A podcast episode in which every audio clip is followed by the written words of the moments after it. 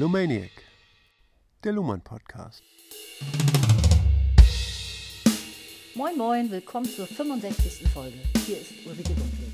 Und Joachim Feldkamp mit dem Buch Das Recht der Gesellschaft von Niklas Luhmann in der Hand.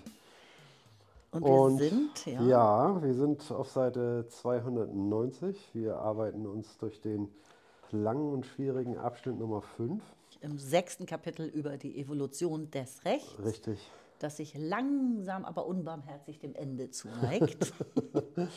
Und ja, Ulrike gibt uns, glaube ich, jetzt nochmal eine kleine ja, Zusammenfassung, wohl nicht, aber eine Überleitung irgendwie zu der Stelle, wo wir uns gerade befinden. genau, es geht um Komplexität in sozialen Systemen, die mit Ko Kommunikation operieren.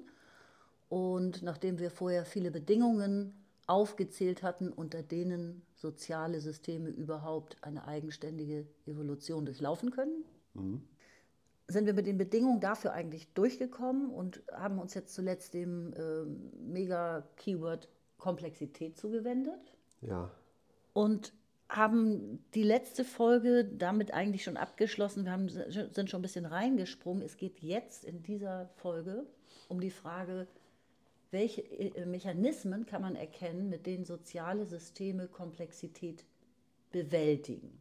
Also Ja. die These von Luhmann war gewesen, ganz grundsätzlich, Evolution ermöglicht die Entstehung komplexer Systeme. Und dann war die feine Formulierung komplexer Systeme in denen und neben denen dann auch weniger komplexe Systeme überleben können. richtig. Ne? Und Entstehen können und eine eigene Evolution betreiben können. genau. Und wir hatten auch festgestellt, dass sehr hohe Komplexität dann auch ungewollt entsteht. Ich glaube, das ist die Henne-Ei-Frage. Wenn Komplexität erstmal da ist, dann steigt sie auch ungewollt und das kann Systeme belasten. Genau. Wie reagieren Sie darauf? Das ist jetzt so das Thema. In der modernen Gesellschaft haben wir es mit einer sprunghaften Zunahme von Komplexität zu tun, insbesondere durch äh, Politik, ne, dass die Politik die Rechtsprechung stört, indem es neue Gesetze verabschiedet, die dann diese Konsistenzverpflichtung des Rechts in Frage stellt und ja, vor äh, neue Herausforderungen stellt. Und ja, wir haben es mit einer starken Zunahme von Komplexität zu tun und äh, diskutieren jetzt Mechanismen, mit denen man diese Komplexität wiederum reduzieren kann. Genau, und auf Seite 290 ab der dritten Zeile, das hatten wir zum Ende der letzten Episode schon kurz angeschnitten, ist der erste Mechanismus genannt, und zwar Stichwort Zeit, ne, Verzeitlichung. Die Komplexität wird vertemporalisiert. Und ein ganz einfaches Beispiel dafür ist, äh, neues Recht annulliert altes Recht. Also eine Entscheidung gilt so lange, bis sie durch eine andere Entscheidung aufgehoben wird. Sie wird dadurch verzeitlicht. Und das ist eine gute Methode, äh, in kleineren Sinneinheiten, könnte man vielleicht sagen, ja, zu planen auch. Ja? Also etwas, äh, was vielleicht noch gar nicht endgültig entscheidbar ist, durch die Verzeitlichung und vielleicht auch Verkleinerung des äh, Sinngehaltes häufiger wieder äh, zu revidieren oder zu überdenken, neu zu planen. Ja. Ne, das war ein Mechanismus, den er da schon aufgeführt hatte. Okay, ich würde vorschlagen, dass ich dann mal einsteige in den Text. Ne? Ne? Und dann, ich lese vor, äh, Seite 290, ungefähr ab der zehnten Zeile. Ein weiterer Mechanismus, der Komplexität auffängt, kann mit der Unterscheidung von Varietät und Redundanz beschrieben werden. Darauf können wir erst im achten Kapitel ausführlicher eingehen. Im Augenblick muss der Hinweis genügen, dass das Rechtssystem mehr und verschiedenartigere Fälle bearbeiten kann, wenn es auf strenge Anforderungen an Konsistenz der Fallentscheidung verzichtet oder dafür neue Formen findet, die mit höherer Varietät kompatibel sind. Immer schon war es ein wichtiges Regulativ dieses Zusammenhangs gewesen, die Entscheidung, ein Gericht anzurufen, den Betroffenen zu überlassen. Das römische Recht hatte außerdem die Zahl und Typik gerichtsfähiger Actiones begrenzt. Die Einklagbarkeit aller Rechtsansprüche, ein Begriff des 19. Jahrhunderts, und die weitreichende Anerkennung der Rechtsrelevanz des Privatwillens passen das Recht Erfordernissen der modernen Gesellschaft an. Soweit der Privatwille als Grund für die Bestimmung von Rechten angesehen wird, hatte man gemeint, auf Konsistenzpflege, sprich Gerechtigkeit, verzichten zu können. Der dagegen sturmlaufende Protest hat zu politischen Pressionen und zu einer Vielzahl von freiheitbeschränkenden Gesetzen geführt. Man denke nur an das Arbeitsrecht oder an die sozialpolitische Gesetzgebung. Die Folge ist jedoch, dass nunmehr die Konsistenz zahlloser Einzelgesetze zum Problem geworden ist. Noch bevor man annähernd ausexperimentiert hat, in welchen Formen unter diesen Bedingungen Redundanz wiedergewonnen werden kann, stellt sich ein neues Problem, nämlich das Problem der Popularklage engagierter Einzelner im Interesse öffentlicher Güter und speziell im Interesse einer effektiven Behandlung ökologischer Probleme. Da muss man jetzt natürlich an die Zeit denken, in der Luhmann gelebt hat. Ne? Hauptsächlich war Politik von diesen ökologischen Problemen. Ja, damals wie heute. Gekennzeichnet, ja. Mhm. Oder heute wieder nach einer Zeit der ja, Schläfrig Dauerschläfrigkeit. Ja. Ja, also der hat es mal wieder total in sich, dieser super lange Absatz. Gestopft wie eine arme Weihnacht Weihnachtsgans. Gehen wir an den Anfang zurück, ne? Ja, na klar. Also ein weiterer Mechanismus, der Komplexität auffängt, schreibt er hier, kann mit der Unterscheidung von Varietät und Redundanz beschrieben werden. So, und äh, er hat jetzt darauf hingewiesen, Intensiv können wir uns mit Varietät und Redundanz erst in zwei Kapiteln weiter äh, beschäftigen, also im achten Kapitel. Mhm. Im Moment versteht er darunter, also Varietät, das Recht oder eben ein soziales System kann mehr Operationen durchführen und eine größere Anzahl verschiedenartigerer Operationen.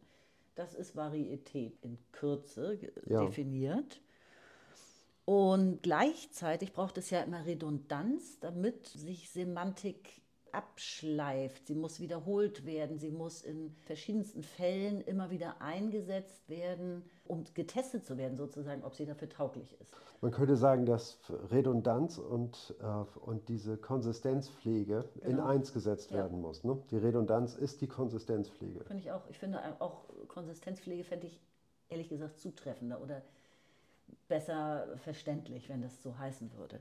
Aber du sagst das völlig richtig. Also unter Redundanz mhm. versteht er hier, ist eine Merkformel, Konsistenz der Fallentscheidungen. Ja. ja.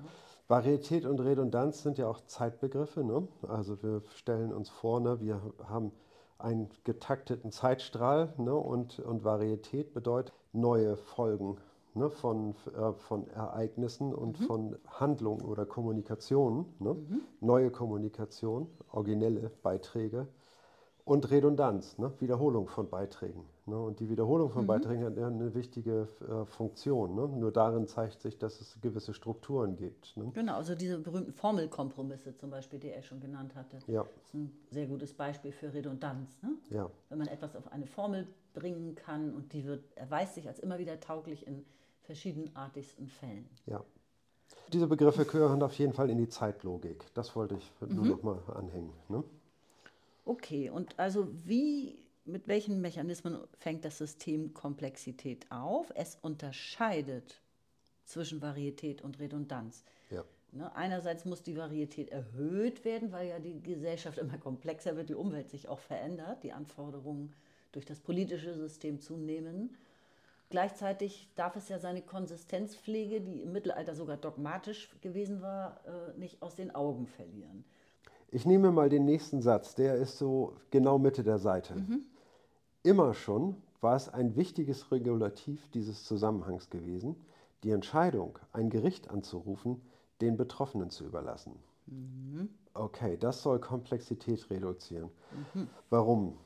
Weil sag ich mal, die, äh, das Rechtssystem dann seltener aufgerufen wird, wenn es nicht selber die Entscheidung treffen muss, wann es aktiv wird oder nicht. Ne? Es muss nicht beobachten, es muss nicht äh, alle Ereignisse mitschneiden, sondern es wartet, bis es angerufen wird. Ne? Damit äh, wird sozusagen das Rechtssystem in so einen Passivmodus versetzt, ne, der äh, sehr viel weniger Fallentscheidung ähm, erfordert. Ja. Ne? Ja, und ähm, damit kann sozusagen Zeit gewonnen werden und Komplexität reduziert werden.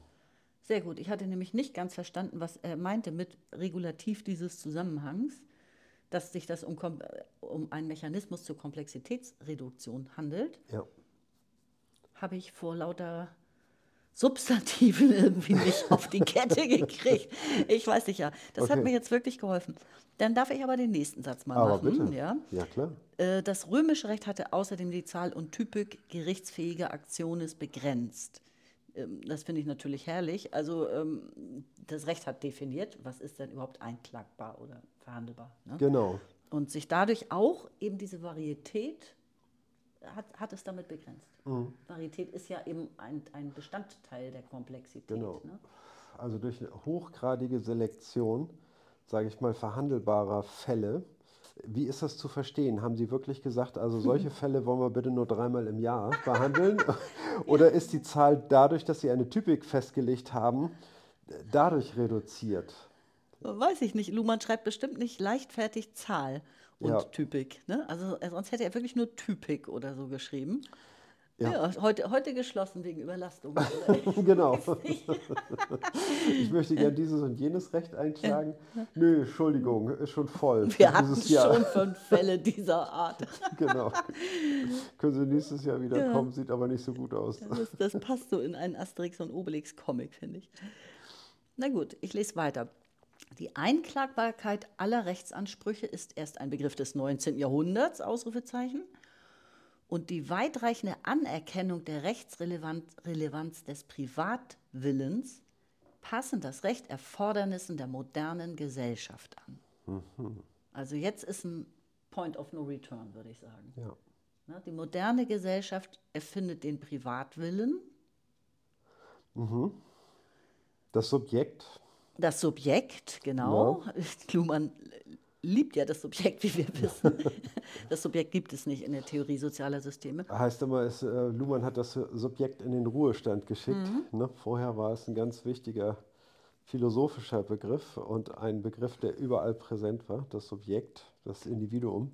Aber jetzt ploppt es erstmal auf wie ein Gespenst, Ja, äh, wabert das Subjekt durch die Gesellschaft und es gibt einen Privatwillen, was immer jetzt ganz genau ein Privatwille ist. Ich verstehe darunter, zwei Personen unter Ausschluss der Öffentlichkeit schließen irgendeine Art von Vertrag. Ja, überhaupt den privaten Willen, den Willen einer Person als ein Faktum anzuerkennen, was rechtlich relevant ist. Ne? Die Motive einer Person werden hinterfragt. Ne? Es wird jetzt nicht die Motivation so im allgemeinen und im geistigen Sinne hinterfragt, irgendwie, ne, wie etwas äh, passieren konnte, ne? sondern es wird nach, dem, nach der Motivation des Subjektes ne? mit einem freien Willen gefragt. Und das wird jetzt rechtsrelevant. Genau, und das hat natürlich Konsequenzen. Und zwar, also jetzt verstehe ich das so, dass man am Anfang das nicht so ganz ernst genommen hat und ein bisschen auf diese äußerst wichtige Konsistenzpflege, sprich auf Redundanz in der Rechtsprechung verzichtet hat. Man glaubte verzichten zu können, schreibt er hier. Warum? Warum? Weil das, ähm, weil das neu war? Der Privatwille vielleicht erstmal nicht als so, ja, eben nicht staatstragend angesehen wurde, gering geschätzt wurde, vermute ich. Tja, Weil man noch oder keine weil, Erfahrung weil damit es so hatte. hochgradig individuell ist, was dort zu verhandeln ist, meinte man deswegen. Ne? Also wortwörtlich steht hier, soweit der Privatwille als Grund für die Bestimmung von Rechten angesehen wird, Ja. hatte man gemeint, auf Konsistenzpflege, sprich auf Gerechtigkeit, verzichten zu können. Und jetzt gibt es, das hat aber Konsequenzen. Ne? Jetzt Ja. der dagegen sturmlaufende Protest, jetzt kommt das politische System aufs Parkett, Ja. hat zu politischen Pressionen geführt und zu einer Vielzahl von Freiheit beschränkenden Gesetzen. Arbeitsrecht wird als Beispiel aufgezählt oder sozialpolitische Gesetzgebung. Okay. Also das heißt, der Privatwille zählt jetzt. Es ist nicht mehr so wichtig, immer wieder dasselbe zu wiederholen ne? und irgendwie gleiche Urteile bei gleichen Fällen äh, zu treffen. Das heißt, dieser Anspruch an Sinkt. Gerechtigkeit sinkt Ja. ne? oder an, an Konsistenz sinkt und stattdessen äh, wird man dem Individuum gerecht, an Und- dem sein Wille, äh, die Willen und Interessen gegeneinander ausgespielt werden und man dann äh, versucht zu einem ja, gerechten Urteil in einem anderen Sinne zu kommen. Richtig. Guck mal, ich sehe gerade zwei Regler vor mir. Der eine heißt Varietät und der andere heißt Redundanz. Ja, Wie an so einem Aufnahmegerät. Und Ja. mein Eindruck ist jetzt Redundanz runter, dafür äh, Varietät hoch. ja, Ne? Also die, äh, die, das sind ja neue Anforderungen mit dem Privatwillen. Und da müssen wir jetzt erstmal reagieren und uns da, also reagieren, uns darauf einstellen eben, ja, Ja. im Sinne des Rechts. Und das meistern, die Vielzahl der neuen Anforderungen meistern. ja. Genau. Es wird auf jeden Fall was mit dem Begriff der Gerechtigkeit in dieser Zeit gemacht. Ne? Was ist Gerechtigkeit, haben wir ja sozusagen schon äh, als symbolische Form erörtert. Ne? Die in- Kontingenzformel Gerechtigkeit. Kontingenzformel Gerechtigkeit, richtig, da haben wir das schon, äh, sind wir schon darauf gekommen, ne, dass, äh, dass in der Basis eben diese Konsistenzpflege ist, äh, der, auf der äh, anderen Seite aber eben auch ein Gefäß, das sehr vielfältig gefüllt werden kann. Ne? Und mit diesem Gerechtigkeitsbegriff wird halt gerade viel gemacht. Es ist ein Begriff, der natürlich aus dem Recht nicht wegzudenken ist, wie er aber semantisch gefüllt wird, ist eine ganz andere Frage. Ne? Und da verschieben sich hier einige Ansprüche. Und so meint man eben auch der Konsistenzverpflichtung nicht mehr zu 100 Prozent gerecht zu werden, das noch mitzuverfolgen, aber eben nicht als ähm, den Kern der Sache zu sehen. Ja, und das ist ja eine Abwärtsspirale jetzt, die jetzt eigene soziale äh, Abwärtsspirale, die jetzt einsetzt. Also es gibt dann Protest, der läuft Sturm gegen mangelnde, sinkende Konsistenz im Rechtssystem. Und dieser, dieser Protest wird natürlich von der Politik erschlagen durch Pressionen ne? und durch eine Vielzahl von freiheitbeschränkenden Gesetzen, um erstmal auch wieder Ruhe zu haben. Ja. Und die, diese Gesetze wiederum, wir hatten eh schon festgehalten, die, also po- politische Gesetzgebung ist per se kaum oft nicht konsistent oder wenig konsistent. Ne? Die ist gar nicht so an Konsistenz gebunden. Ist überhaupt nicht an Konsistenz Genau. gebunden, sondern hat nur politische Programme, die durchgezogen werden sollen. Genau. Ne? Und macht irgendwie eine äh, Rechtsprüfung und lässt dann das Rechtssystem damit alleine. Genau, und das, das meine ich mit dieser Abwärtsspirale. Ne? Also Ja. sinkende Konsistenz in der Rechtsprechung führt zu Protest, Protest führt zu sehr viel neuer Gesetzgebung, die erst, die erst recht nicht konsistent ist. Ja, die Mit- Freiheit beschränken muss. Ja. Ne? Ne? Und, und die, der Protest äh, steigt eigentlich dadurch nochmal, aber er wird eben klein gehalten. Ja. Ne? Und da sagt er ja hier, die Folge ist nämlich, dass nunmehr die Konsistenz zahlloser Einzelgesetze zum Problem geworden ist. Und bevor man das annähernd ausexperimentiert hat, in welchen Formen unter diesen Bedingungen Redundanz wiedergewonnen werden könnte, ja, äh, steht man eigentlich schon vor einem neuen Problem. Stichwort Popularklage. Im öffentlichen Interesse eine Klage einbringen, die nun wiederum ein, äh, er sagt hier interessierter Einzelner, also ein Individuum kann im öffentlichen Interesse klagen, was sehr, sehr schwer ist, aber das Ja, gibt es eben, dieses Instrument gibt es. Ja. Ja, genau. Und man kann es dann bis zu einer bis zu einem verfassungsmäßigen Prozess kommen lassen. Ne? Aber inwiefern ist das ein neues Problem jetzt in dieser Situation? Also ausgerechnet Popularklagen, warum sind die jetzt plötzlich ein äh, Problem? Ja, das ist eine gute Frage, warum das jetzt als Beispiel eingeführt Also er sagt, es ist ein neues Problem, ein, ein weiteres Problem. Das, das Problem, dass die Konsistenz gesunken ist, ist nicht gelöst. Man versucht Ja. eigentlich Redundanz wiederzugewinnen, ist aber noch nicht mal so weit. Das, das würde auch einfach Zeit kosten. Und schon gibt es ein neues Problem. Also das, das Subjekt hat sozusagen entdeckt, Ja. dass es ja in, ein- das, es gibt ja nun das öffentliche Interesse, das ist ja auch eine Neuerfindung so- sozusagen. Mhm. Ach und so. das Subjekt kann das natürlich für sich nutzen und im öffentlichen Interesse kann es als Subjekt vor Gericht ziehen und sagen, Genau. Klimaschutz aus den und den Gründen Ich weiß ja. zum Beispiel. wir, das Individuum, ne, wir haben ja vorher sozusagen diesen Gemeinschaftsgedanken, äh, Gedanken, sag ich mal, dem, ähm, dem Recht vorangestellt ne, und, und die Gesellschaft. Jetzt kommt das Individuum und stellt sozusagen diesen Rechtsanspruch zurück ne, und dem Individuum ist, äh, muss man nun gerecht werden. Und nun macht das Individuum diese Rechtsrum. Einzelklage ne, und äh, klagt wieder, wiederum gemeinschaftliche Interessen ein vor Gericht irgendwie ne, und dreht dieses Rad quasi wieder zurück. Ja. Ne? Ich glaube, damit hat es zu tun. So könnte man das bestimmt verstehen. Ich, äh, mir fällt auch heute auf, das äh, Stichwort Sammelklage ist, glaube ich, heute auch sehr beliebt, aber das ist doch noch was anderes. Das ist ja. was anderes, genau, ja. ja. Äh, nee, die äh, engagierte Einzelne. Ne? Mhm. Ich muss da an Ralf Bös denken und seine Aktion, irgendwie, dass er äh, bewusst in Hartz IV gegangen ist und diesen ganzen Weg bis sich durchsanktionieren lassen hat, um am Ende äh, dann vorm Verfassungsgericht Mhm. Rechte einzufordern für Hartz-IV-Empfänger im Allgemeinen. Mhm. Ne? Und das ist ein typischer Fall für, äh, für so eine Popularklage. Ne? Ja, dann haben wir den Absatz doch eigentlich geknackt, oder? Ja. Okay. Soll ich weiterlesen? ja, sehr gerne. Sag doch was. Seite 291. Ulrike liest jetzt. Als Resultat dieser Evolution die Ausdifferenzierung und Aufbau von Komplexität ermöglicht und soweit erreicht mit weiterer Evolution auszeichnet. Also als Resultat dieser Evolution liegen heute im Rechtssystem Strukturen vor, die erheblich von dem abweichen, was man in tribalen Gesellschaften findet. Die entscheidende Differenz kann man als Personalisierung der Rechtslagen bezeichnen.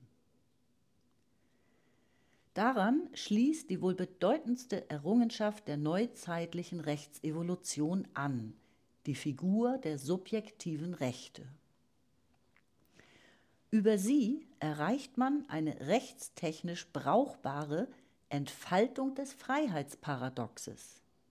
In Klammern, das heißt der Notwendigkeit von Freiheitsbeschränkungen als Bedingung von Freiheit, nämlich eine Einschließung des Ausgeschlossenen, eine Juridifizierung von Willkür.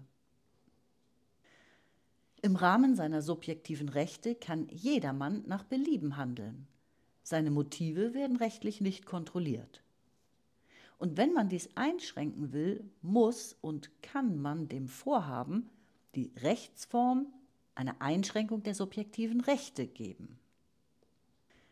Weitere Errungenschaften, die am Ende des 18. Jahrhunderts zur Verfügung stehen, setzen dies voraus und nutzen es für anschließende Generalisierungen aus.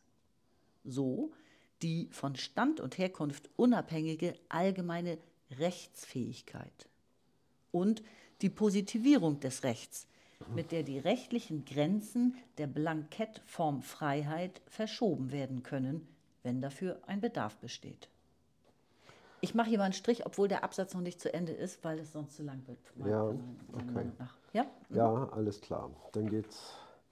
Springen wir zurück im Text und versuchen uns einen Reim drauf zu machen, was hier gesagt sein soll. So, als Resultat dieser Evolution die Ausdifferenzierung und Aufbau von Komplexität ermöglicht und, soweit erreicht, mit weiterer Evolution auszeichnet, liegen heute im Rechtssystem die Strukturen vor, die erheblich von dem abweichen, was man in tribalen Gesellschaften findet. Also erstmal zeigen wir, von welcher Evolution sprechen wir. Ne? Und das, was wir hier sehen können, ist eine starke Veränderung zwischen tribalen Gesellschaften ne, in früheren Zeiten. Aus denen haben sich durch Evolution äh, neue Formen herausgebildet, das moderne Recht nämlich, und das weicht erheblich in, den, in seinen Strukturen ab von dem, was man in den tribalen Gesellschaften. Also das ist der Gegenstand der Evolution, den wir hier betrachten. Genau. Darf ich dazu noch sagen, tribale Gesellschaften sind Stammesgesellschaften eher noch ohne Erfindung der Schrift, meines Wissens, äh, die vor allem Ja. nach Familien gegliedert waren. Und diese kleine Einheit der Familie, diese Einheiten waren unter sich eher gleich. Also relativ ho hohe Gleichheit. Ja, Ja? zwischen verschiedenen Stämmen. zwischen verschiedenen, genau, also das nächsthöhere war der Stamm, aber so richtig wichtig genommen wurde der Stamm gar nicht. Also tribal heißt doch für, für, für mich heißt das Stammesgesellschaft. Ne? Also, Richtig, aber, aber äh, die, die gru- zugrunde liegende Differenzierungsform der Gesellschaft hat sich eher auf Familienebene als auf Stammesebene abgespielt, habe ich von Luhmann. Ja, Absolut, na klar, irgendwie. Ne? Also die Familie und der Stamm, die sind äh, sicherlich eng miteinander verbandelt. Genau, und der Verband schon weiter ja. entfernt. Den Verband sieht man einmal im Jahr oder so. Genau. Gut, das Entscheidende, sage ich mal, was sich da geändert hat, das ist die Personalisierung der Rechtslagen. Mhm. Das heißt also, das Subjekt erscheint das Individuum Ne? Und das Ganze bekommt ein, ein rechtliches Pendant, nämlich äh, innerhalb des Rechtssystems ist das, äh, das was äh, der Mensch ist, ist dann die Person. So wird abgegrenzt. Ne? Ja. In, innerhalb äh, der Umwelt, die, äh, die, Systeme sind ja Kommunikation ne? und durch Bezeichnung umgrenzen sie immer Bereiche und Grenzen gegen, gegen andere ab ne? und zeichnen so, sage ich mal, in dasselbe Bild verschiedene Unterscheidungslinien ein mhm. ne? und grenzen das eine ein und das andere aus ne? und schaffen so dann die Strukturen. Ne? Und die Semantik, äh, mit Semantik werden, sage ich mal, diese äh, Differenzen dann behandelt. Das heißt also, ähm, innerhalb des Rechtssystems gibt es keine Menschen, sondern es gibt nur Personen. Ne? Und das sind die Rechtspersonen. Mhm. Ne? Und, äh, und so. Und jetzt wird auf die, auf die Person eben zugerechnet. Ja, genau. Mhm. Und die Figur der subjektiven Rechte genau. bezieht sich dann eben auf diese Person. Ne? Ja, ich sag mal, das Subjekt ist, ähm, sage ich mal, eine also äh, eine Zusammensetzung aus, aus kognitiven äh, Fähigkeiten mhm. und einem freien Willen ne, und einer Handlungsfähigkeit, die daraus eben resultiert. Ne, ja. ne, das zeichnet das Subjekt aus. Ne, und das Subjekt ist ein intelligibles Wesen, so genau kann man. Was ist denn intelligibel? Ich kannte nur intelligent. Vernunftbegabt. Okay, was ist Vernunftbegabung? Ja, so den, würde ich den das. Den habe ich auch noch nie gehört, Entschuldigung. Aber ja. Okay, also man könnte aber auch sagen, das Individuum, oder? Ja, genau.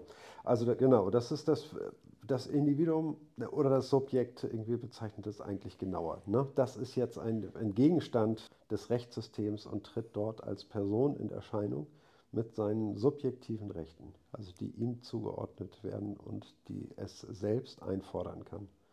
Genau, und dann sagt er hier, Ende des 18. Jahrhunderts stehen diese semantischen Einrichtungen im Recht parat. Mhm. Und daran anschließend, so verläuft ja Kommunikation, daran kann man anschließen und sagen, ja, wenn ein Individuum oder wenn jedes Individuum die gleichen subjektiven Rechte hat, dann kann der, ein Rechtsanspruch oder eine, nee, eine Rechtsfähigkeit in diesem Fall erstmal, äh, muss ja jeder auch rechtsfähig sein. Ja. ja. Die Rechtsfähigkeit kann jedenfalls nicht an den Stand und an die Herkunft. Nein. Ne? Also an Adelszugehörigkeit und solche Sachen ja. äh, geknüpft bzw. abgeknüpft werden. Sondern ja. jeder Mann ist dann rechtsfähig. Vielleicht sogar Frauen. Ja. Ist dabei irgendwann herausgekommen. Ja, ja. Ne? Genau, Rechtsfähigkeit ist dann noch eine große Frage. Ab wann ist man rechtsfähig und ab wann ist man nicht mehr rechtsfähig? Ne? Und wer ist auch nicht rechtsfähig? Ne? Menschen mit geistigen Behinderungen, äh, ja. weiß ich nicht, Zugewanderte, die, die Fremden sozusagen, genau. sind Frauen rechtsfähig und so weiter. Genau, es kann ein Embryo ein, ein Schloss erben. Ne? Das ist, äh, es geht, glaube ich, sogar. Ne? Man kann einem ungeborenen Kind äh, etwas vererben. Weiß ich nicht. Und, ja. äh, aber das sind all diese Grenzfälle, die dann eben neu auftreten, ne, die dann eben auch noch abgesteckt werden müssen, ne, wo da die Grenzen tatsächlich verlaufen. Mhm. Gut, also auf jeden Fall haben Und wir. das Freiheitsparadox, da müssen wir jetzt drauf kommen. Ja, ja. Ne? Das ist die nächste wichtige Fleck sozusagen. Genau. Also die Bedingung von Freiheit ist, dass sie auf der Ebene der subjektiven Rechte eingeschränkt werden kann. Ja. ja? Und das entscheidet sich aber erst im Einzelfall. Es muss ja dann auch zu einer Klage kommen. Ja. Sie wird ja nicht, Freiheit wird ja nicht allgemein generell eingeschränkt, sondern dann, wenn sich herausstellt, dass sich jemand in seiner Freiheit eingeschränkt fühlt durch die Freiheit, die sich ein anderer herausnimmt. Ja, der völlig frei ist, alles zu tun, was er will und nicht verklagt werden kann, weil er eigentlich nur das äh, getan hat, was ihm zusteht, nämlich das zu tun, was er will. Seine Freiheit genießen. Ja.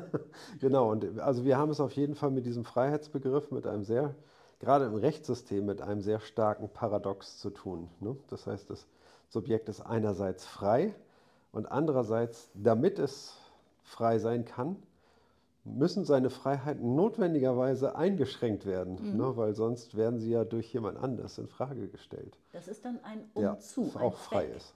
Ja, Ne, Freiheit, also eine Freiheitsbeschränkung, um Freiheit aller wiederum gewährleisten Genau. zu können. ja, Es gibt ja dann auch die Freiheit von etwas. Mhm. Was gibt es noch? Das war noch eine dritte Kategorie. Freiheit von, Freiheit um zu. ja, frei, nein, diese beiden gibt es. Diese Frei- beiden? Freien, so, also mir ist es so Mhm. als eine Differenz so bekannt. Freiheit von, ne, das heißt, also ich bin ja frei von Lastern, frei von, äh, von Zwängen, frei von allem Möglichen und Freiheit um zu, ne, um etwas zu tun. Ne? Das ist eine, ein anderer Freiheitsbegriff. Also diese Frage der Freiheit, die wird auch in Kants Kritik der praktischen Vernunft eingehend behandelt, ne, wenn es um den kategorischen Imperativ geht. Und auch Kant kommt zu, äh, zu einer paradoxen äh, Formulierung von Freiheit, kann dieses Paradox aber auflösen. Ne?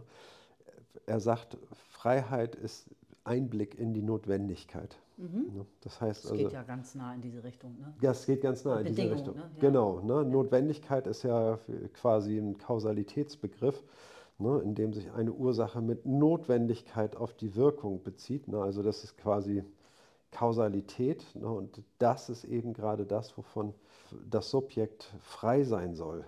Ne?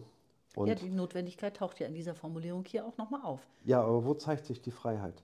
Dass das Subjekt eine kognitive Fähigkeit hat, ne, die äh, frei ist, sage ich mal, zu erkennen, die Wahrheit zu erkennen.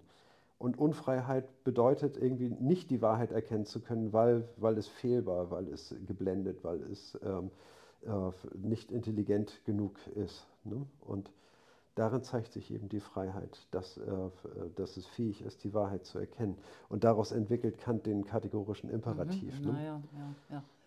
Und das Rechtssystem muss mit diesen Begriffen äh, umzugehen lernen, ne? weil das eben das Erfordernis der Zeit ist. Ne?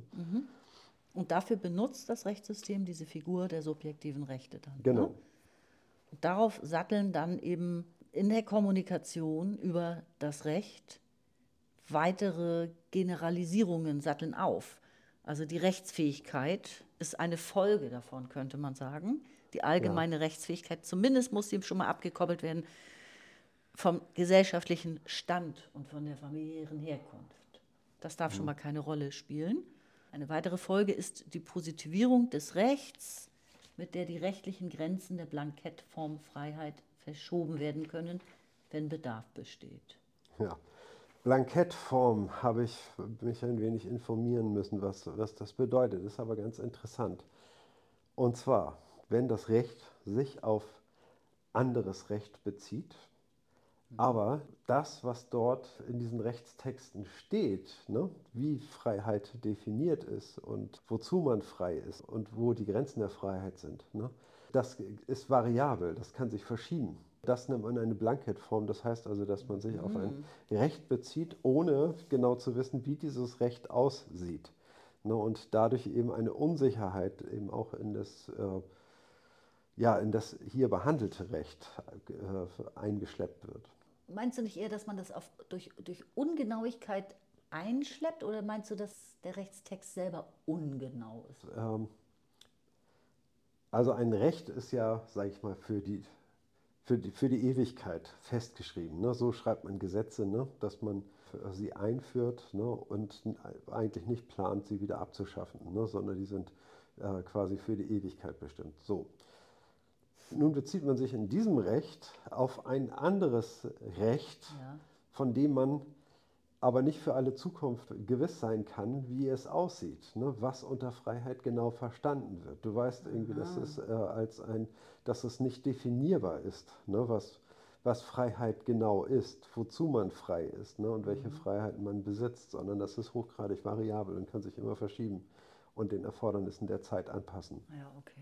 Ne? Und das ist äh, äh, eine Blankettform Freiheit. Ne? Freiheit ist ein Recht, ne? aber man weiß nicht genau, wie diese Freiheit aussieht.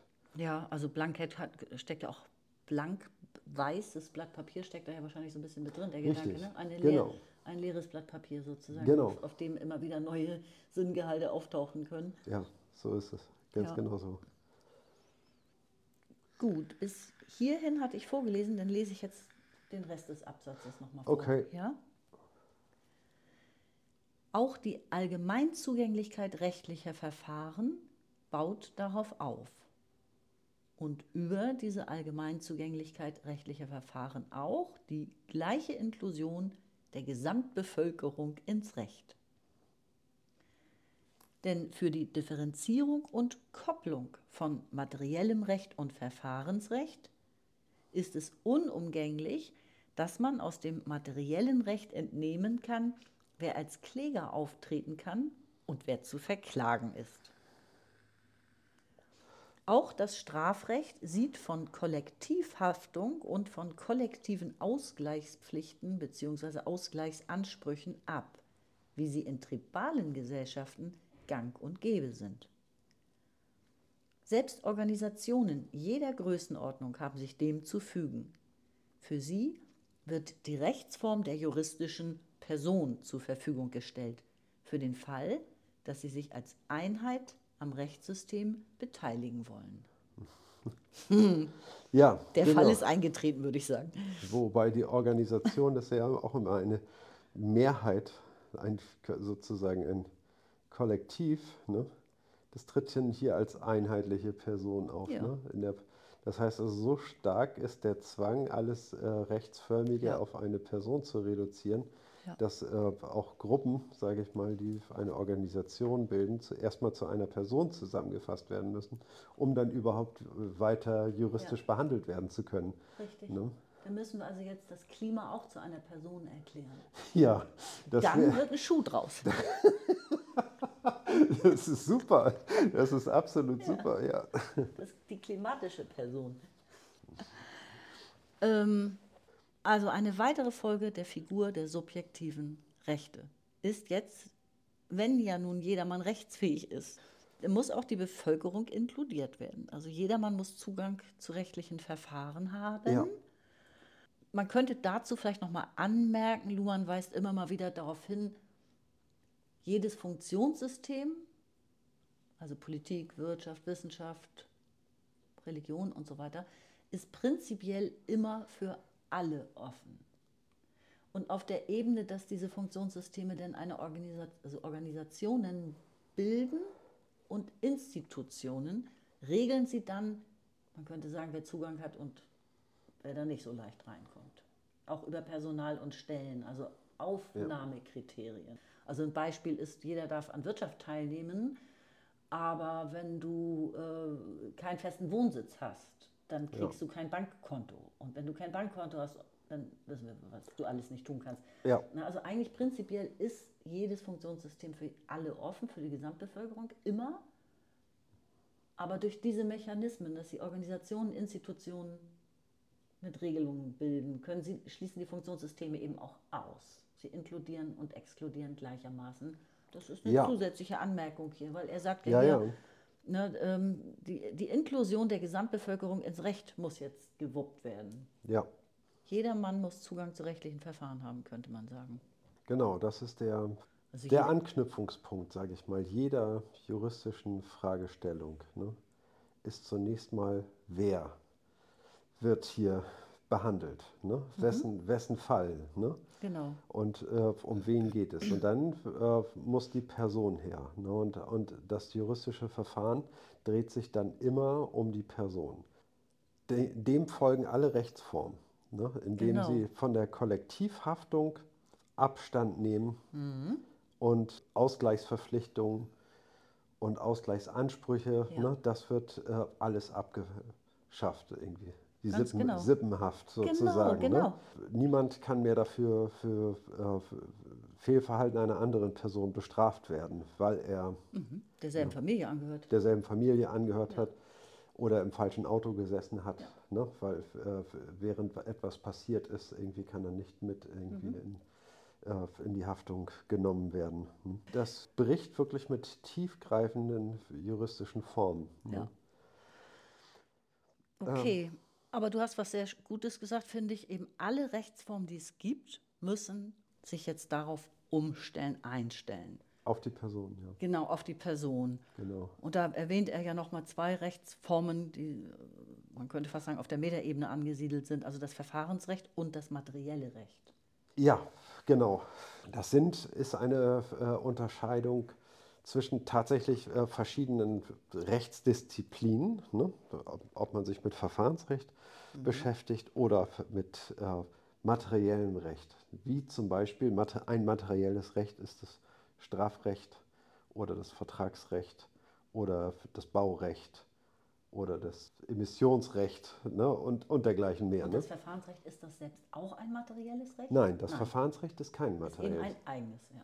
Das ist formelles Recht. Okay. Form, materiell und formell, ja, ne, okay. ne, das ist die Unterscheidung. Und, und ja. das formelle Recht betrifft die Verfahrensregeln. Mhm ich stelle äh, Strafantrag irgendwie ne, und melde irgendwie eine Straftat irgendwie, ne, die äh, zu bestrafen ist und fordere äh, zusätzlich irgendwie für mich äh, Schadensersatz ein. Ne? Da gibt es erstmal Uhrzeit und Aktenzeichen. genau. so, und dann das und jetzt das Verfahrensrecht legt fest, wer Klage einreichen kann, wo diese Klage eingerechnet wird wie dieser Fall zu behandeln ist, mhm. irgendwie in welcher Reihenfolge äh, sowas dem Staatsanwalt, dem Richter, pipapo vorgelegt wird ne, und welche Entscheidungen erforderlich sind und so weiter. Das ist alles Verfahrensrecht. Ne? Mhm. Und das äh, Strafrecht ist äh, dann, wenn es heißt, irgendwie, ne, dann liegen, sage ich mal, alle Ankerpunkte fest. Ne, und dann komme ich und sage, ich fordere Schadensersatz und melde genau diese Straftat an. Ne, und dann werden nur noch die Register gezogen ja. und das ganze Verfahren läuft durch, nimmt seinen Gang. Mhm. Ne, und es ist alles definiert so. Ne? Und deswegen braucht man diese Unterscheidung materielles Recht und formelles Recht. Oder formelles Recht ist auch Verfahrensrecht. Mhm. Genau, und er formuliert das ja hier so, Differenzierung und Kopplung ist notwendig. Ne? Also einerseits muss das materielle Recht ja vom Verfahrensrecht abge also differenziert sein, abgegrenzt sein. Und andererseits sind, sie ja mit der, sind diese Rechtsformen ja aneinander gekoppelt.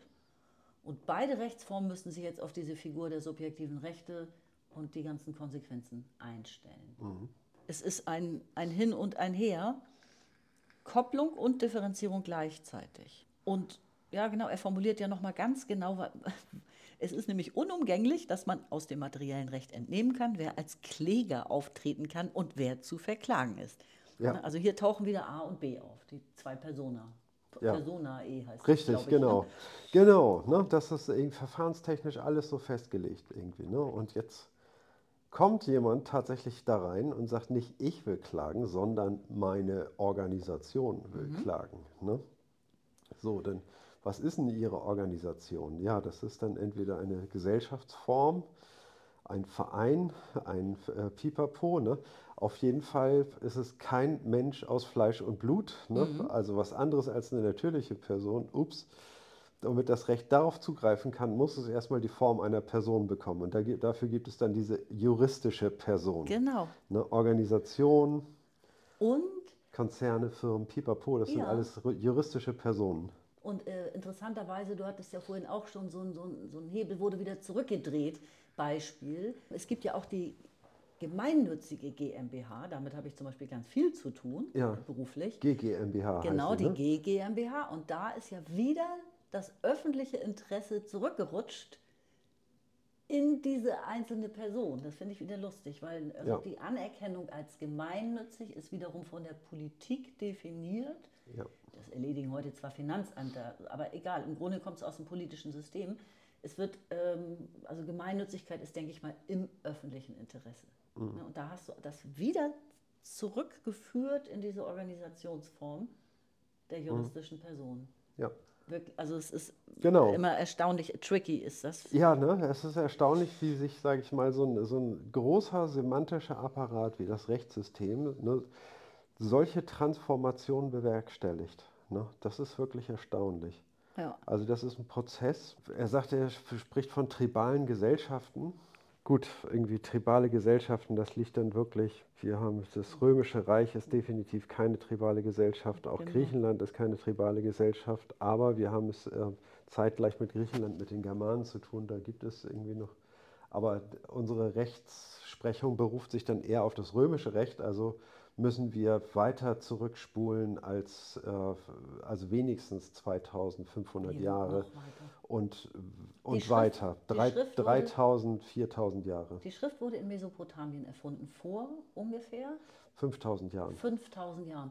Und ich habe bei Luhmann mal gelesen, dass er stratif stratifizierte Gesellschaften, die ja nach den segmentären Gesellschaften gekommen sind, sich entwickelt haben, äh, eigentlich allesamt über Schrift verfügten. Ja, genau. Also das hat er als Unterscheidungskriterium Für an- tribale Gesellschaften Nee, und für, äh, für, genau. und- also bei, ja. im Zusammenhang mit tribalen Gesellschaften hat, hat er Schrift nie erwähnt. Ich bin jetzt wirklich keine Historikerin, ja.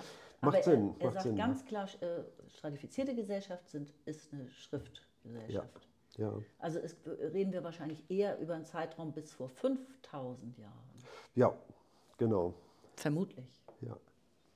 So, und so lange hat diese Transformation angedauert, bis die Person, sage ich mal, der juristische Gegenstand schlechthin, an dem also eine Person kommt und klagt. Sie entscheidet zu klagen und bezeichnet sich als betroffen und, äh, und nur eine Person kann diesen Rechtsapparat überhaupt triggern, um äh, einen Fall zu verhandeln. Man sieht, wie stark das alles darauf abgestellt ist. Ne? Und, aber man sieht auch, wie ein fließender Übergang möglich ist, ne? von einem kollektiven Rechtsdenken hin zu einem auf, äh, auf dem Individuum basierenden Rechten, äh, Ja. rechtsprechende Genau. Rechtssystem. Und auch hier nochmal Danke an Thomas Hobbes sozusagen, der auch das mit eingeleitet hatte, ne, im 16. Jahrhundert bereits. Und äh, was ich auch, äh, ich finde, das muss man unbedingt nochmal erwähnen, wie suffisant er diesen Absatz hier beendet. Ne, die Rechtsform der juristischen Person wird dann zur Verfügung gestellt, jetzt kommt's, für den Fall, dass sie sich als Einheit am Rechtssystem beteiligen wollen. Ich meine, heute, die Wirtschaft äh, ist die Klagelawinen ohne Ende. Also wenn irgendjemand äh, rechtlich Stimmt. unterwegs ist, dann ist es wirklich die, genau diese Rechtsform geworden. Und der Privatmensch klagt ja dagegen Ja. total selten. Danke für den Hinweis, das ist gut, wirklich, ja. Na, sie, die sind eigentlich, die beschäftigen den ganzen Apparat die ganze Zeit Genau. irgendwie. Ne? Und, und die Einzelperson, ja, die wird irgendwie dann doch, das Subjekt wird dann in der Regel doch ziemlich redundant behandelt irgendwie, ne? Würde ich auch sagen, Okay. das Subjekt wird redundant behandelt und Ja. äh, gegenüber der ähm, juristischen Person ist höchste Varietät und Genau. Kreativität auch angesagt. Genau. Und, dann, und der Begriff Freiheit geht dann tatsächlich über in so eine Art, ja, was wir heute auch unter Liberalismus verstehen. Nämlich nicht die Freiheiten des Individuums, sondern freier Handel, freie Produktion, Ja. freie Entfaltung, sage ich mal, von Aktivitäten, die aber ja, auf ja, Produktion, wirtschaftsgebunden sind, ne? die ganze Zeit. Ne? Das heißt, also da sind auch der, ist der Übergang, sage ich mal, wenn, ja, liberal hört sich doch eigentlich gut an, frei Absolut, und so, ja. ne? die sind für Ja. die Freiheit, oh, finde ich dufte eigentlich. Mhm. Ne? Und äh, nee, nee, ne? das sind die Freiheiten der, Der Wirtschaft der meistens, sogenannten ne? juristischen Personen, ne? die äh, weltverändernde Dinge äh, anstellen wollen und entfesselt werden wollen, damit sie noch größere Taten vollbringen können. Genau. Ich lese weiter auf Seite 292, ungefähr bei der zwölften Zeile. Okay. Da wir an diese Form gewöhnt sind, gehört einige Anstrengung dazu, wenn man sich ihre Ungewöhnlichkeit, ihre evolutionäre Unwahrscheinlichkeit vor Augen führen will. Denn zunächst soll das Recht ja soziale Unterstützung für kontrafaktische Erwartungen beschaffen. Und auch ein Konfliktregulativ ist recht ungewöhnlich, dass das Individuum jeder sozialen Unterstützung durch mögliche Mitkämpfer, durch Freunde und Verwandte oder durch Verbände, zum Beispiel Gilden, denen er angehört und in denen er Ansehen und Verdienste erwerben kann, beraubt.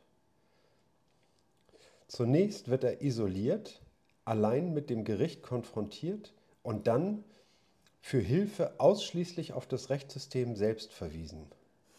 Korrektureinrichtungen, im materiellen Recht etwa Fideikommisse, die die Verfügungsgewalt des Einzelnen beschränken, um Familieninteressen zu sichern, im Bereich des Verfahrens etwa Rechtsschutzversicherung oder auch professionsethische Vorstellungen und deren verbandsmäßige Überwachung, also diese Korrektureinrichtungen müssen diese Personalisierung voraussetzen und daran anschließen.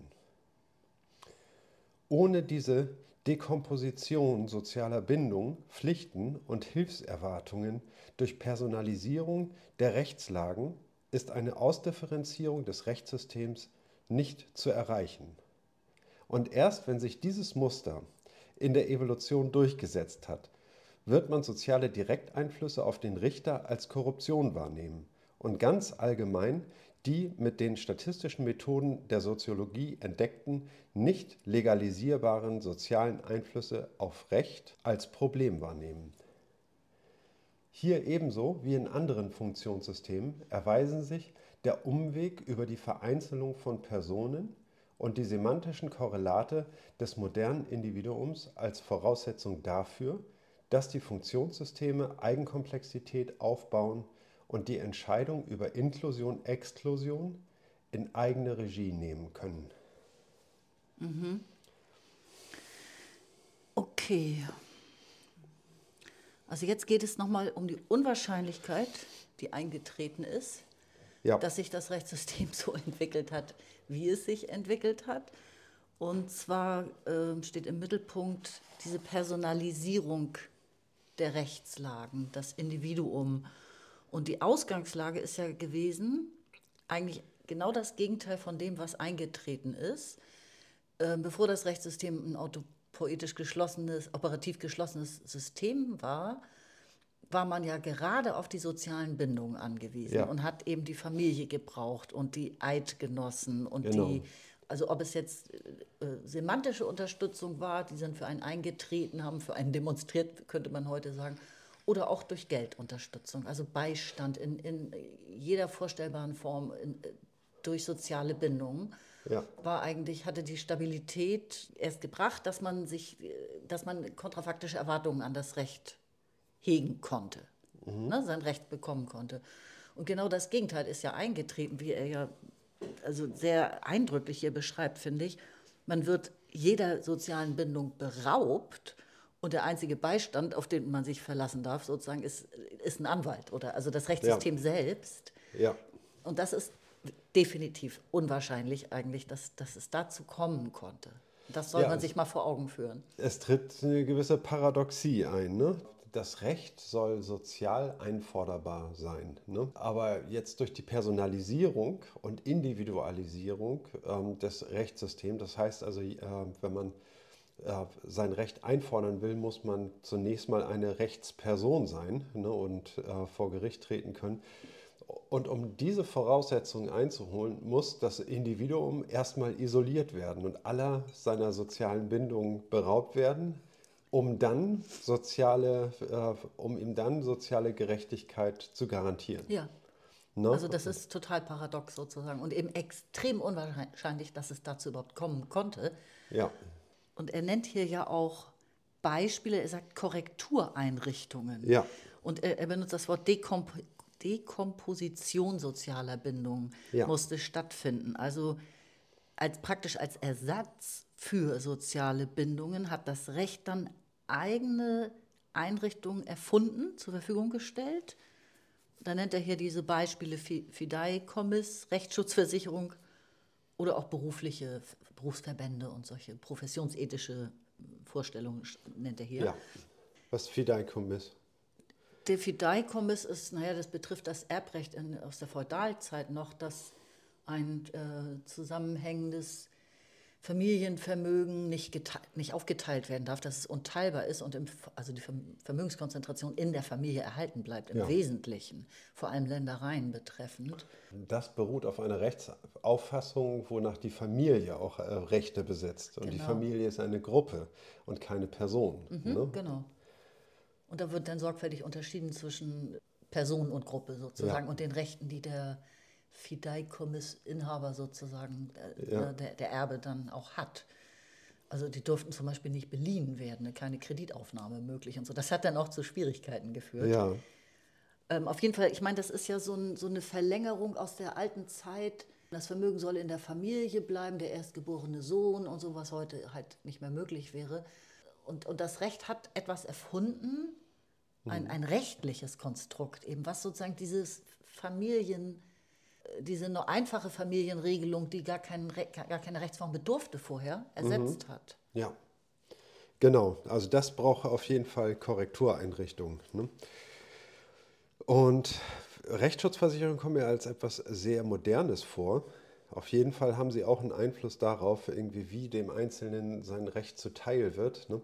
Eine Klage ist ja immer auch ein Risiko. Ne? Was ist, wenn ich diese Klage verliere? Genau, die ne? Kosten. Dabei geht es um die Kosten. Genau. Und wenn ich, wenn ich diese Klage verliere, kann ich mein äh, Recht nicht einfordern.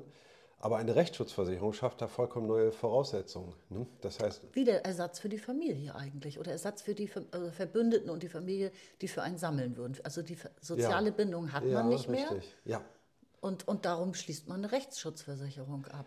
So verstehe richtig. ich das. Ah, alles klar, verstehe. Okay, das ist so eine Kompensation, genau. Genau, so würde ich das verstehen. Ja. Er sagt ja, es, die sozialen Bindungen mussten erstmal dekomponiert werden sozusagen und ja. dann wurden sie eigentlich neu aufgebaut, aber eben rechtlich. Ja. Mit Recht und äh, in Form von Recht. Genau. Er spricht ja von, von Dekomposition, ne, weil eben altes Recht tatsächlich umgestellt werden muss auf, äh, auf neues Recht. Ne, diese Personalisierung, die muss wirklich stringent durchgezogen werden, weil ansonsten greifen die ganzen Rechtsbegriffe ja nicht.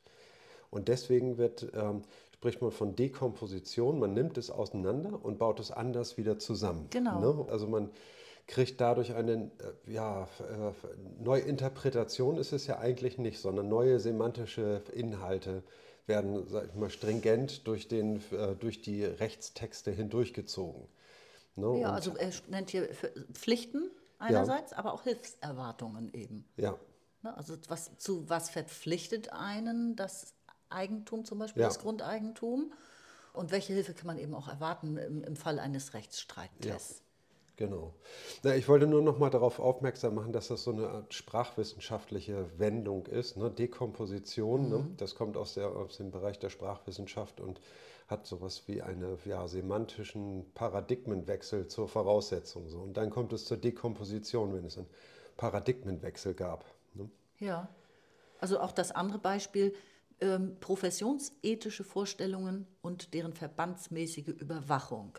Da denke ich eben auch daran, dass ein Verbu Berufsverband, in dem du dann vielleicht Pflicht, äh, Zwangsmitglied sein musst, sozusagen ganz ja. automatisch wirst du da Mitglied und so, der, der definiert mhm. eben genau das, welche Pflichten sind mit der Ausübung des Berufes verbunden, mhm. aber auch im Risikofall, was, wo, wofür, also zum Beispiel Verbände stellen auch oft einen Rechtsbeistand zur Verfügung. Ja. Weiß ich jetzt von der, vom DJV, zum Beispiel Deutscher ja. Journalistenverband. Richtig, ne, genau. Wenn, äh, wenn, du dann eine Klage, äh, einen Prozess führen musst oder so, die haben dann auch anwaltliche Beratung und so. Ja. Ähm, oder dieses Gildensystem, ne? das war, glaube ich, im Mittelalter so gang und gäbe, ne? Genau. dass sich Handwerker ja, Einzelselbstständige ne, in Gilden organisieren, um somit ihre Interessen besser vertreten zu können und auch gegenseitig sich eine ähm, Exklusivität gesichert haben. Ne? Da konnte jetzt nicht einfach irgendein Schuster neu in der Stadt ähm, erscheinen und seinen Laden aufmachen. Ne? Der musste dann erstmal der Gilde beitreten und äh, musste sich dort die Erlaubnis holen, überhaupt äh, genau. äh, dort Geschäfte betreiben zu können. Ne?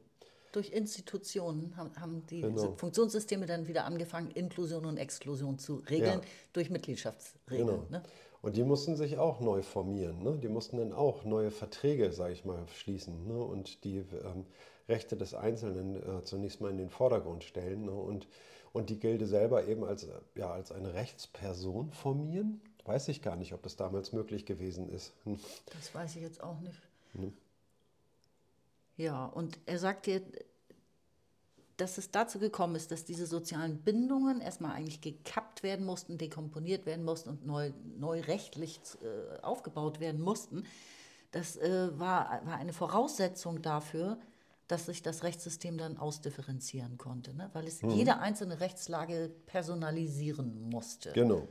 Also es gab eine Umstellungszeit. Die alten Bindungen wurden rechtlich nicht mehr anerkannt ja. Und neue mussten erst geschaffen und, und geprüft werden. Genau.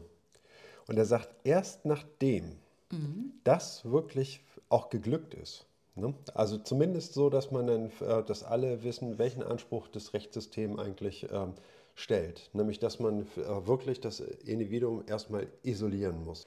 ja, und dann die Begleitumstände äh, würdigt und so. Und immer dieses in die, in die, Rechte des Individuums gegen die Rechte eines anderen Individuums abwägt ne, und sie ineinander in Beziehung setzt. Ne. Erst wenn das wirklich vollzogen ist, dann wird es sichtbar, dass eben natürlich auch keine sozialen Bindungen zwischen dem Kläger oder Beklagten und dem Richter bestehen hm, dürfen. Ja. ne, dann wird es äh, deutlich, dass das Korruption ist. Mhm. Ne?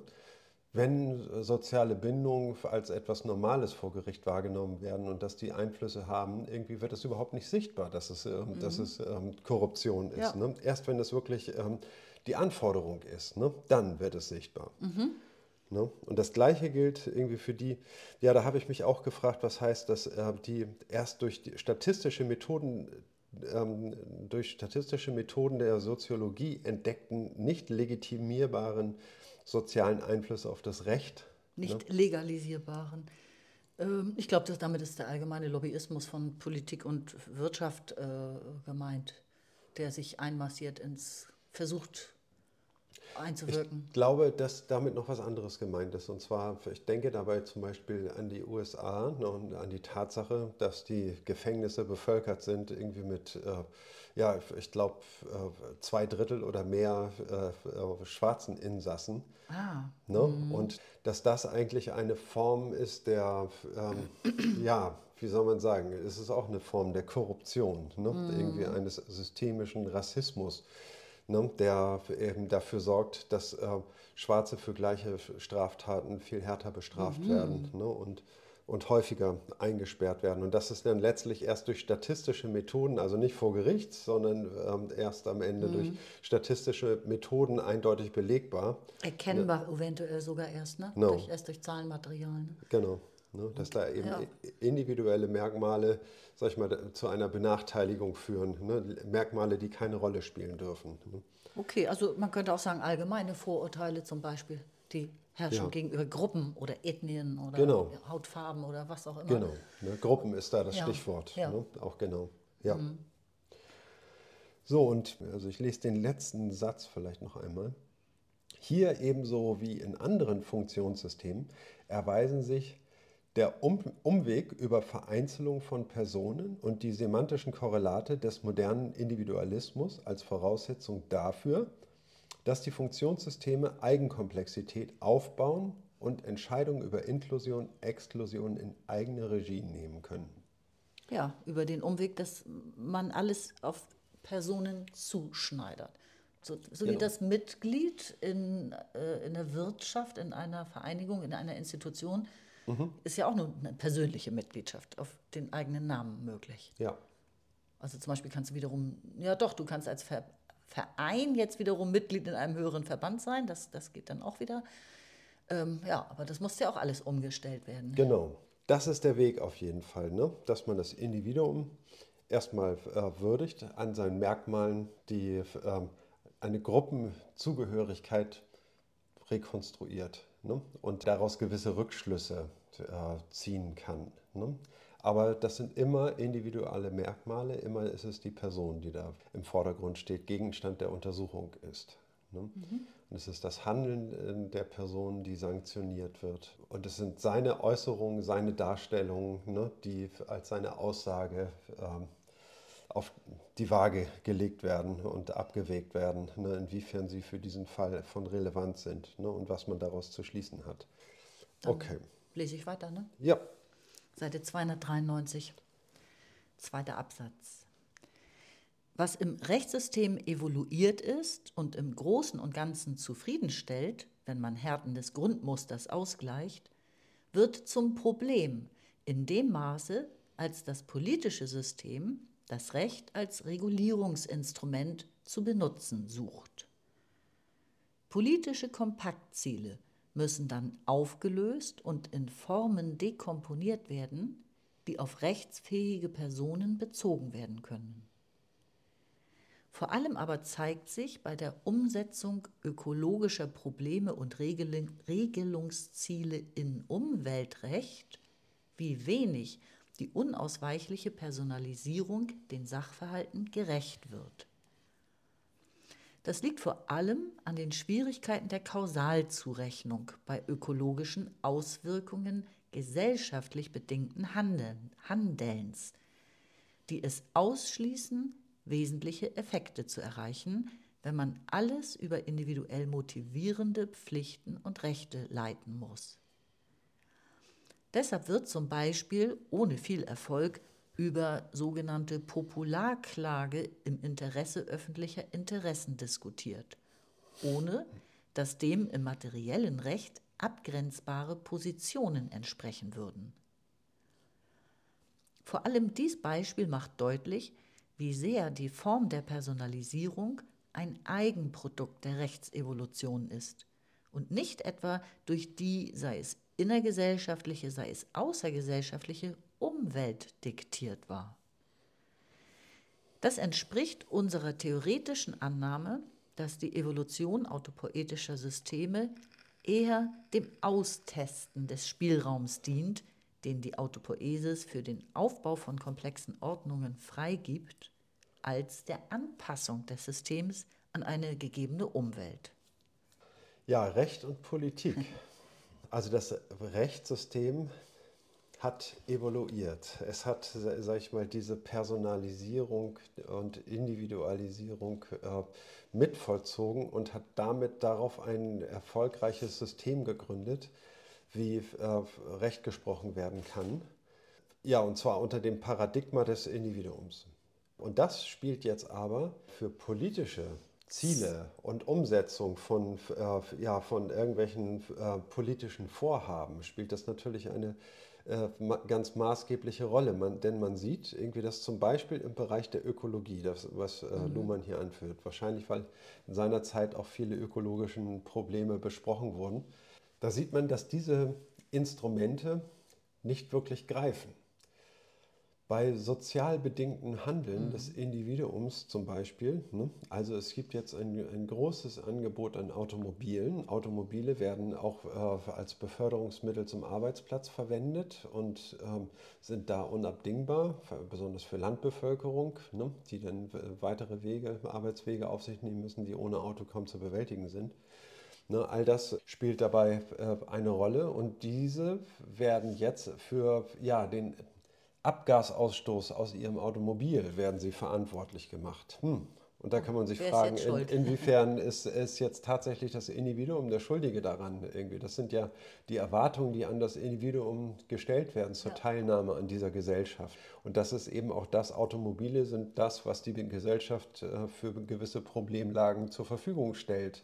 Ne? Also ist das wirklich ein individuelles Fehlverhalten viel mit einem Auto zu fahren ja. oder damit die Umwelt zu belasten. Ja, ne? das sind gesellschaftliche Bedingungszusammenhänge, Richtig. die eben nicht juridifizierbar sind. Genau. Das Und das Rechtssystem hat bei der Regelung von ökologischen Problemen kaum eine Handhabe, um ein schädliches Verhalten zu untersagen. Ja, ne? auch das politische System sehr schwer nur. Das politische System, ja, ja das Rechtssystem ist ja das ähm, System, dem die Politik auch die Aufgabe zudenkt, irgendwie das dann umzusetzen. Ne? Und das ist ja die, die ausführende Gewalt. Ne? Ja, ich, ich, finde, jetzt muss man unterscheiden, wir sind sowohl auf Gesetzgebungsebene, die Politik könnte ja, ja. bedingte Autobenutzung regulieren oder sowas. Wurde ja? auch gemacht, ja. ja und, und, und das Rechtssystem müsste darüber entscheiden bei Klagen, ob das zulässig war und solche Sachen. Also ja. das spielt ja zusammen. Aber also eigentlich ist es ja für beide äh, Systeme so gut wie unmöglich, durch diese Personalisierung ja.